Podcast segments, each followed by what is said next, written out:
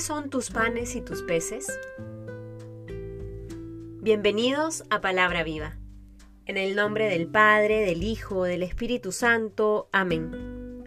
Del Evangelio según San Juan, capítulo 6, versículos del 1 al 15. Después de esto, se fue Jesús a la otra ribera del mar de Galilea, el de Tiberiades, y mucha gente le seguía porque veían los signos que realizaba en los enfermos. Subió Jesús al monte y se sentó allí en compañía de sus discípulos. Estaba próxima la Pascua, la fiesta de los judíos. Al levantar Jesús los ojos y ver que venía hacia él mucha gente, dice a Felipe, ¿Dónde nos procuraremos panes para que coman estos? Se lo decía para probarle, porque él sabía lo que iba a hacer. Felipe le contestó, Doscientos denarios de pan no bastan para que cada uno tome un poco. Le dice uno de sus discípulos, Andrés, el hermano de Simón Pedro. Aquí hay un muchacho que tiene cinco panes de cebada y dos peces. ¿Pero qué es esto para tantos?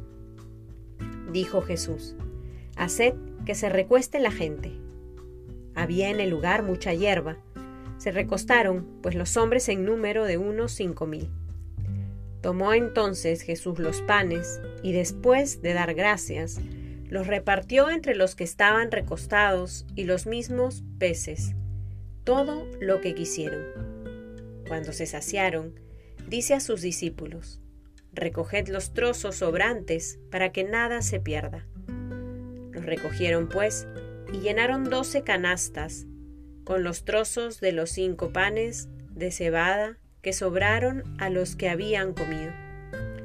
Al ver la gente el signo que había realizado, decía, Este es verdaderamente el profeta que iba a venir el mundo. Sabiendo Jesús que intentaban venir a tomarle por la fuerza para hacerle rey, huyó de nuevo al monte él solo. Palabra del Señor. Queridos hermanos, hemos iniciado una nueva semana del tiempo ordinario.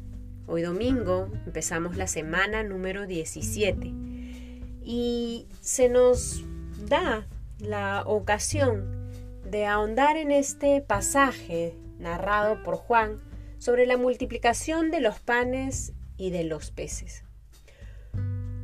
Un hermoso texto que recoge aquello que es capaz de hacer Jesús cuando siente compasión por aquellos que le siguen, que le escuchan, por aquellos que tienen hambre, por aquellos que pasan necesidad.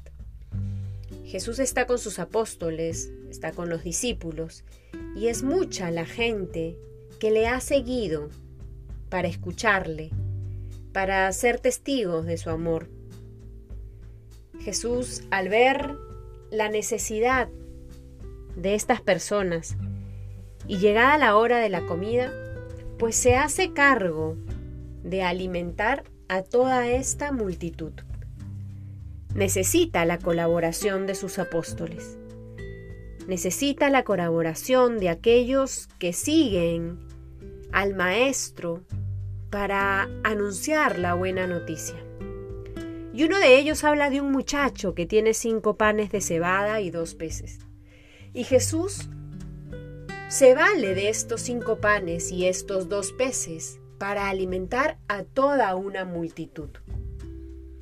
El Señor es capaz de obrar milagros, y así como multiplicó los panes y los peces para alimentar a todas las personas que estaban con Él, incluso sobrando el alimento, de la misma manera, está presto a seguir realizando signos en favor de todos aquellos que buscan glorificar al Padre. Pero para que el Señor pueda seguir manifestando su acción amorosa a todas las personas, necesita de alguna u otra manera nuestra colaboración.